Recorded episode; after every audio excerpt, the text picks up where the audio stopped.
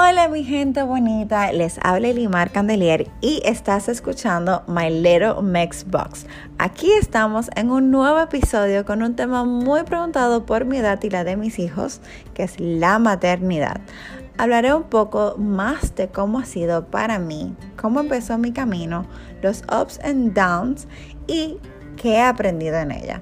También tengo unas intervenciones muy divertidas e interesantes de mujeres que han sido para mí fuente de admiración por su trayecto con su familia y las considero unas madres maravillosas. Pero primero quiero dar gracias. Gracias porque estamos vivos. Gracias porque tú estás hoy aquí conmigo y me estás acompañando. Por esto y más, muchas gracias. Hola nuevamente. Este tema trae muchas controversias en sus diferentes ámbitos, pero hoy nos vamos a enfocar en la maternidad joven, como fue mi caso. Eh, para los que no me conocen, eh, tengo 30 años de edad y tengo dos hijos. Eh, Derek, que tiene 9 años, que próximamente, ya en diciembre, cumple sus 10 años. Y Eliana, de 5 años, y ya va para 6 en marzo. Eh, eso quiere decir que yo quedé embarazada cuando tenía 19 años y ambas, ambas barrigas, ambos embarazos fueron bastante diferentes. Así que igual también ha sido la maternidad con cada niño. Bastante diferente, a decir verdad. Eh, pero con Eliana eh, diría que mi embarazo fue mucho más fácil y cómodo. Pero con Derek fue eh, súper diferente. Claro, fue mi primogénito. Eh, yo estaba en la Lalandia con todo al respecto de ser madre, porque de ser tía y de bebé sabía muchísimo. Eh, ya tenía yo seis sobrinos en ese momento. Eh, y ya tenía mucha práctica en ese sentido de cuidar los bebés, de cambiarle el pamper, de cómo se agarraba la cabecita. Y con nueve años ya yo tenía este conocimiento, o sea que era algo que realmente siempre tenía en mí, ya desde eh, temprana edad, el cómo se cuidaba un bebé. Pero no es lo mismo tener un sobrinito que cuando a ti te dicen estoy embarazada. Eh, de la manera que yo me enteré fue con mi madre, que fuimos al ginecólogo porque yo me sentía súper mal y me dijeron, jovencito, usted está embarazada. Así que ya ustedes se imaginan que no fue de que hubo, ok, qué chulo, mira, sino que fue un poco, no diría que traumático tampoco, sino un poco chocante, eh, porque realmente no me lo esperaba. Sí estaba, claro, teniendo relación, o sea, no es que no. O sea, yo no es que no sabía lo que estaba haciendo, sino que yo me entendía que yo me estaba cuidando correctamente. Lo cual no fue así.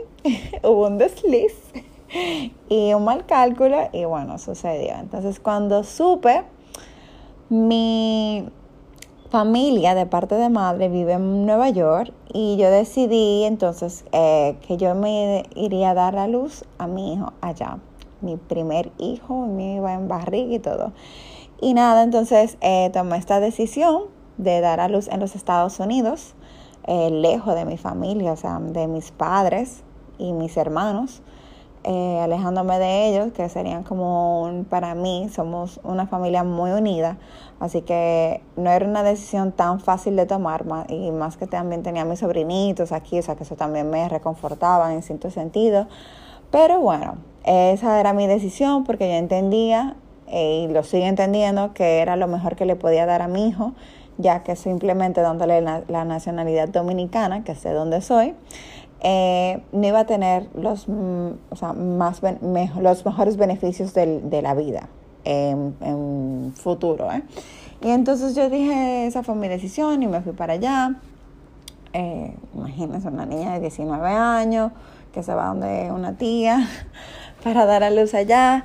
Eh, no fue eh, tampoco, como dirían, traumático, ni que fue una depresión, para nada. O sea, sí es verdad, estaba lejos de mi familia, eh, no era lo ideal quizás para muchas personas porque son muy unidas a su familia, pero realmente eh, toda mi familia es muy unida, así que cuando yo llegué a donde mi tía, ahí estaban todas mis primas esperándome y de verdad que me, me sentí súper bien teniendo mi familia, mi, mi madre cerca conmigo y lo hizo muy divertido, o sea, eh, tener la vivencia del embarazo, no en la República Dominicana, donde aquí nunca, eh, desde mi primer chequeo nunca me dieron la opción de darlo natural y para mí era un deseo.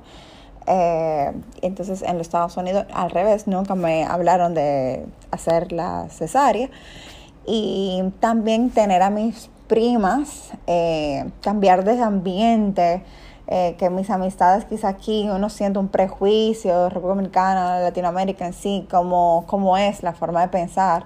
Eh, allá yo estaba con mi familia y de verdad era un ambiente tan diferente, no tan tóxico, eh, en sentido de que de verdad no sentía como ninguna presión social o algo por la situación en la cual yo sabía que estaba viviendo, que era un embarazo fuera de un matrimonio y siendo joven en la universidad y demás. Eh, pero fue una decisión que tomé el irme y de verdad que no me arrepiento. Fue muy, muy chulo el yo vivir eh, Halloween con una barriga que me vestí de, que me vestí de eh, como de que monja, súper, hiper eh, irónico ya que yo estaba embarazada. Y también vivir el Thanksgiving, vivir las diferentes etapas del año, eh, los seasons del año, el otoño, el invierno, cosa que aquí en la República Dominicana uno nunca siente, siempre verano.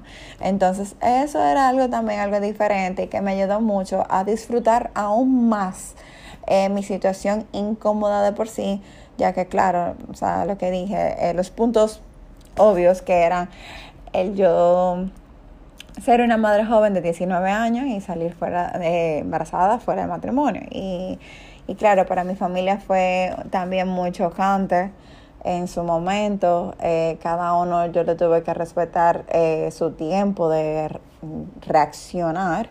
realmente mi papá fue una persona súper clave porque me hizo meditar mucho sobre lo que yo estaba viviendo y que tomaras eh, las decisiones correctas que, yo quisiera y no lo que ellos quisieran eh, para mí y el niño, que en ese caso era Derek.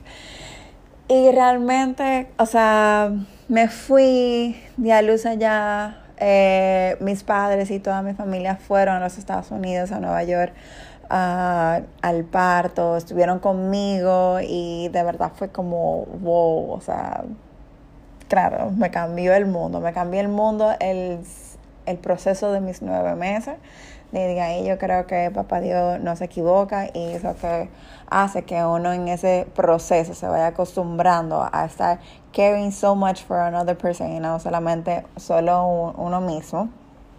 Y realmente Mm, bueno, tuve mi primer hijo, fue un cambio increíble. Eh, al yo traté de empaparme de muchas informaciones, eh, updated, que tuvieran al día sobre las cosas nuevas que habían para los niños, para las madres, amamantar. Eso fue un caso para mí totalmente, o sea, amamantar. Yo no pude amamantar a ninguno de mis dos hijos porque eh, no me salía el pezón y no podía entonces eh, pegármelos. Eh, intentaron conmigo 500 cosas nuevas que habían en el mercado. Nunca sucedió, entonces yo me extraía. Y eso también fue en parte una frustración muy grande en mí en mis dos embarazos, porque, en mis dos partos, porque yo que me hubiese encantado, pero no, no fue mi caso. Y diría que esos fueron unos de los downs. Eh, mi ups, de verdad, eh, de ser madre, en ambos casos eh, ha sido siempre tener el apoyo de mi familia. El estar clara de que mis dos hijos iban a nacer, o sea, cualquier, tantos hijos yo quisiera tener iban a nacer en los Estados Unidos y no en la República Dominicana. no porque no amo mi país o no porque, sino porque que tengan una segunda opción era para mí algo primordial y, un deseo mío como madre, el yo poderle brindar esa oportunidad extra a su futuro. Y realmente mm, lo que digo, o sea, cinco hijos tenga y así sería mi decisión.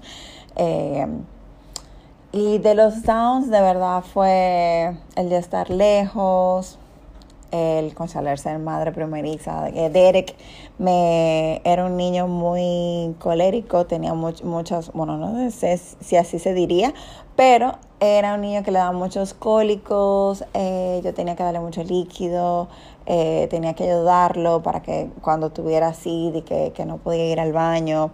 Eh, Eliana fue todo lo contrario. Eliana fue una niña super easy going, una bebé super easy going. La, dormía muchísimas horas.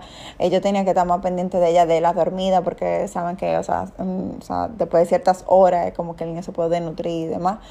Pero siempre yo estaba muy pendiente a ella. O sea, que tuve dos hijos que me dieron la experiencia, like, desde cero, eh, realmente. Y ahora que están más grandes, siempre yo salgo con ellos y todo el mundo se impresiona. O sea, de verdad, no diría todo el mundo, pero la gran mayoría de personas piensa que son mis hermanitos o que son unos primitos, pero nunca me dicen, ese es tu hijo.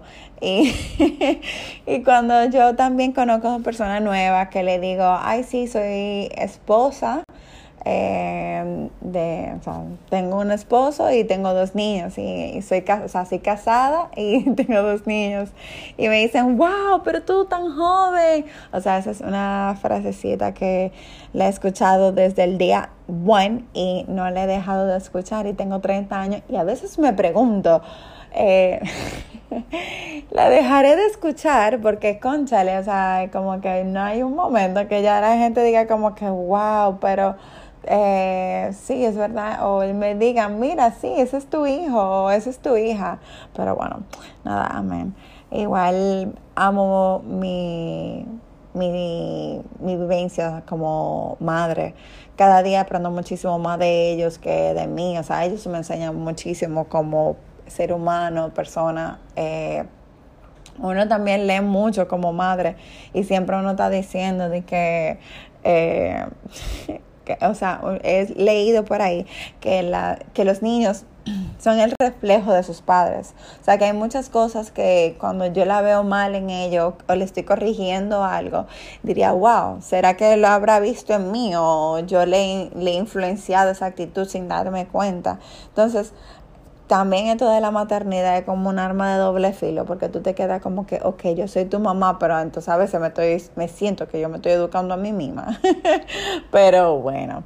Eh, de la maternidad he aprendido muchísimo eh, de, mi, de mi vivencia con mis hijos y también del círculo en el cual yo me he envuelto desde el día 01 con Derek. Eh, no soy, yo desde Derek tenía un grupo de amigas que salimos todita embarazadas y nos fuimos como uniendo, como, ay, mire, tengo una amiga que está embarazada, la voy a entrar aquí también. O sea, que, o que acaba de dar a luz, eh, la voy a poner en el grupo.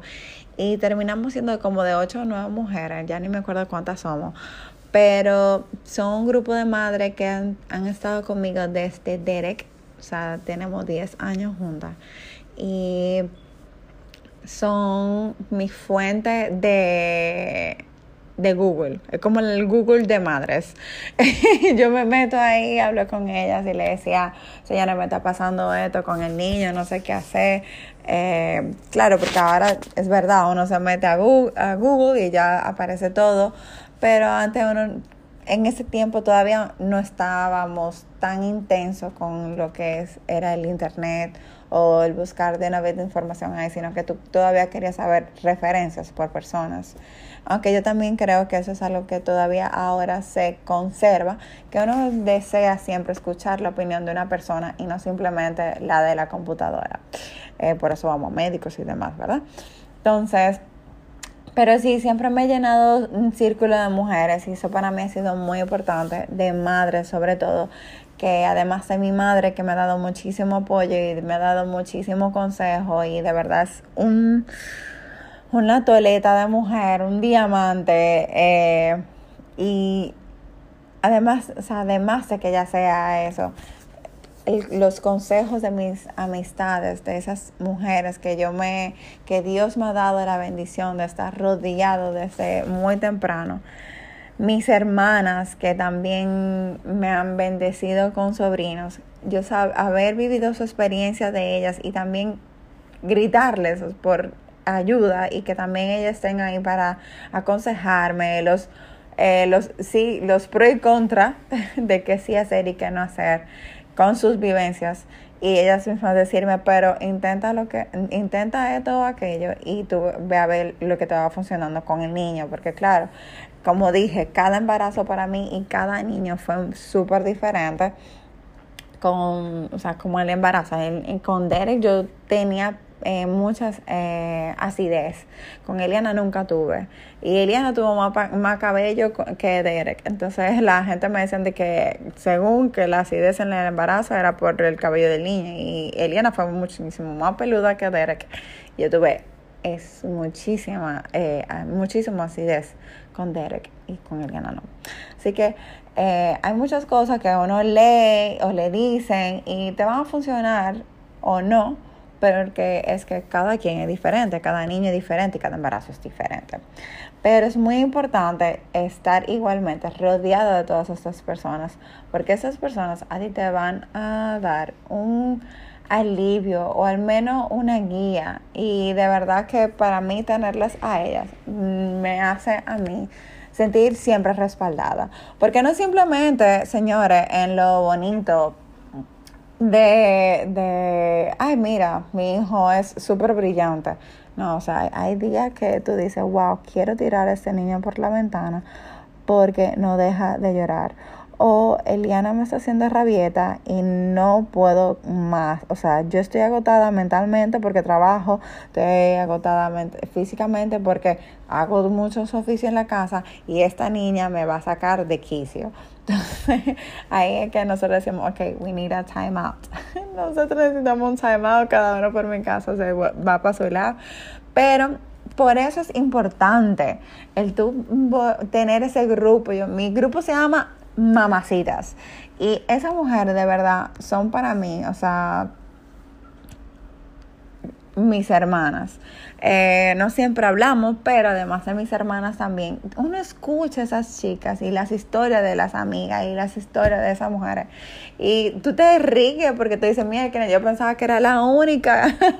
y no, no eres la única, no eres la única que te está volviendo loca, no eres la única que te siente agotada, no eres la única que te sientes que no puedes más. No, o sea, es normal, es normal, pero a veces uno se encuentra en esa, en esa situación y uno no piensa que es normal, uno piensa que uno que, que está mal y que uno se está volviendo loco. No, no te estás volviendo loca, no eres anormal.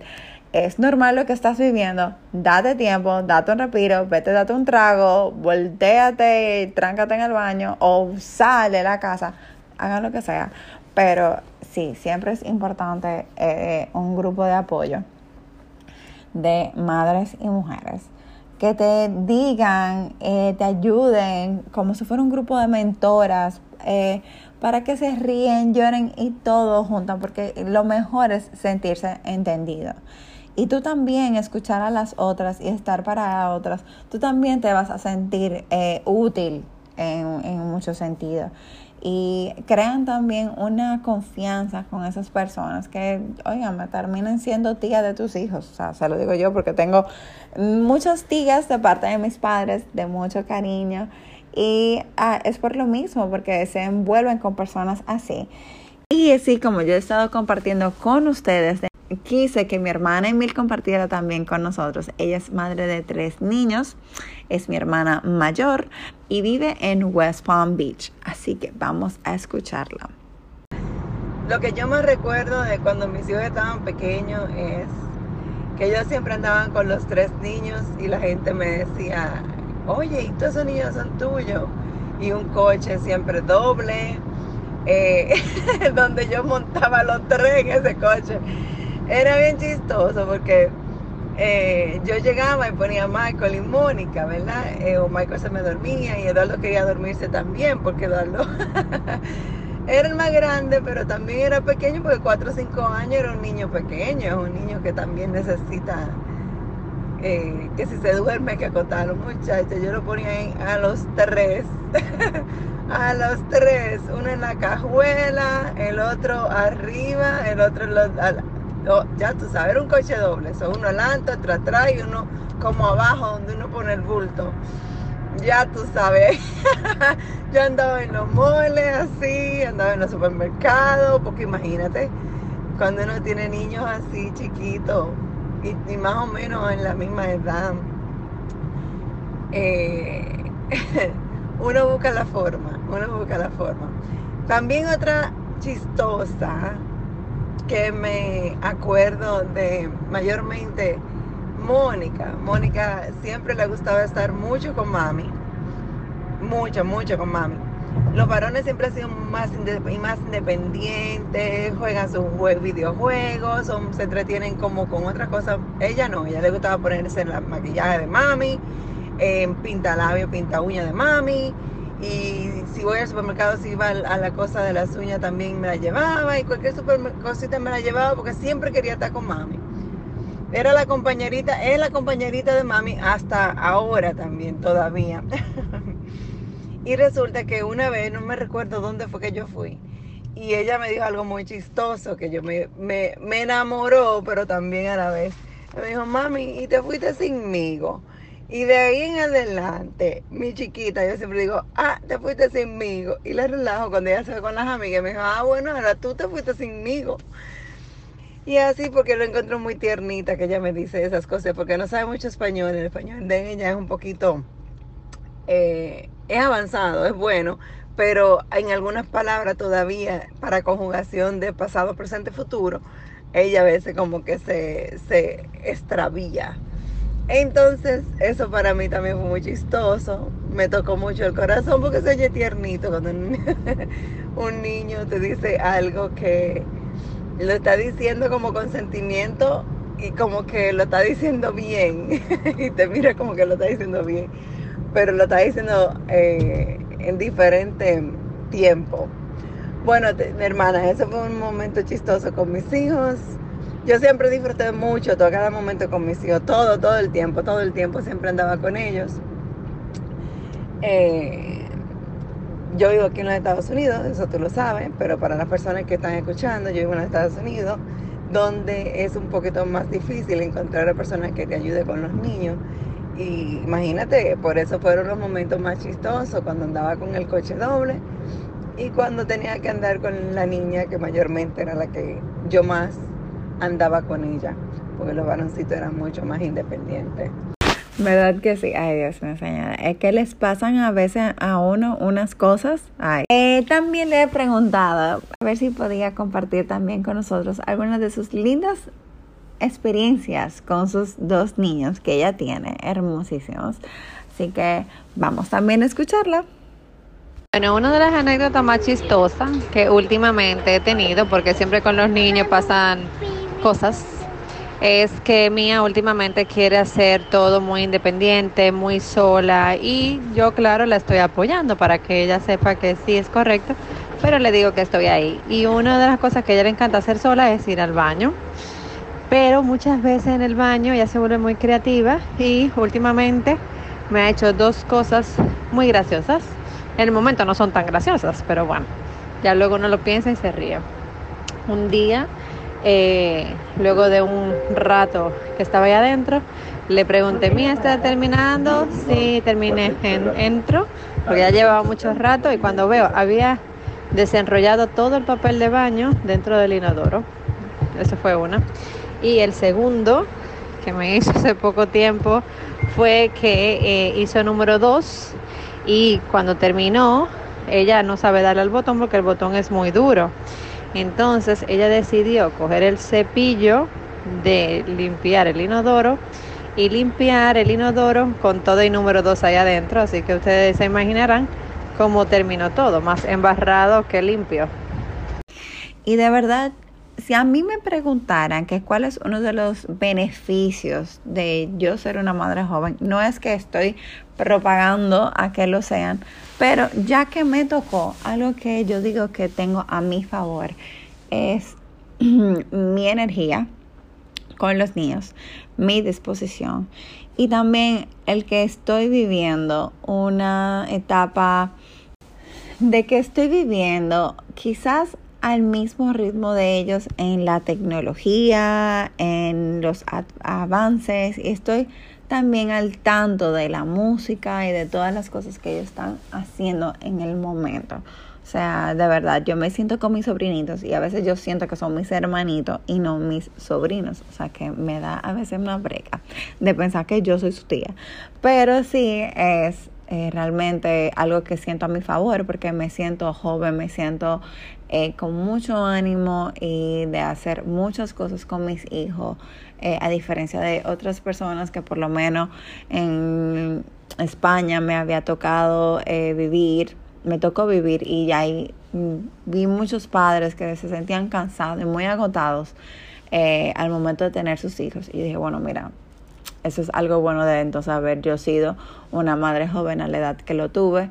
Eh, pero sí, eso sería mm, uno de los tantos beneficios que yo le veo, eh, pero no, es algo que tampoco estoy propagando para que salgan todo el mundo, joven o no, a tener hijos eh, de una forma eh, no planeada o sin buscarlo. Y nada, realmente lo que quiero con este podcast es que todas las madres jóvenes que tengan las incertidumbres, la, que se sientan clueless de qué hacer con, con su vida, de, mucha, de tener mucha duda sobre em, el futuro que le depara como madres jóvenes, quizá en una situación o en un momento eh, sin pareja o con pareja, acompañada del padre del niño o no. Eh, realmente siempre piensen en el bienestar de ustedes, en el bienestar de sus hijos y lo mejor que puede ser para ustedes y para el niño. Eh, y enfocarse en eso, enfocarse en lo, en lo mejor, eh, en la felicidad eh, del momento y no preocuparse tanto del futuro. Realmente eso fue algo que a mí me ayudó muchísimo de siempre enfocarme en lo que yo estaba viviendo en ese momento y después decía como que, ok, mañana vendrán otros problemas, mañana me preocupo, no me voy a preocupar hoy de lo que no ha llegado todavía y realmente es algo que no siempre lo pongo en práctica, pero siempre trato de retomarlo porque creo que es algo básico y muy importante eh, en todo momento. Así que también busquen su grupo de apoyo, búsquense ayuda, eh, siempre hablen, no se encierren el momento que ustedes están, viviendo es un momento súper hormonal, así que encerrarse no es opcional.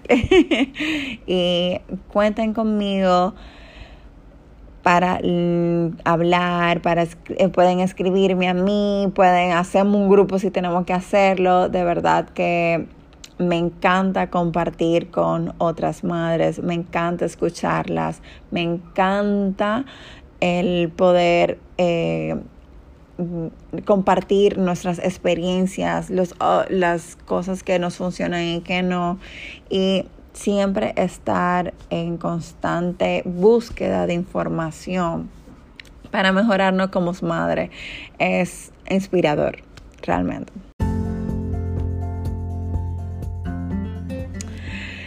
Señores, muchísimas gracias mi gente bonita por acompañarme en el día de hoy. No olviden que pueden mandarme su mensajito de voz a través de la aplicación de Anchor. Nada más la tienen que bajar hasta un móvil y listo. Quiero escucharlos, así que por favor déjenme sus mensajitos. Espero que les haya gustado. Gracias por acompañarme en esta cajita. Soy Elimar Candelier y estaré de regreso la próxima semana con otro episodio de My Little Mixbox. ¡Chao!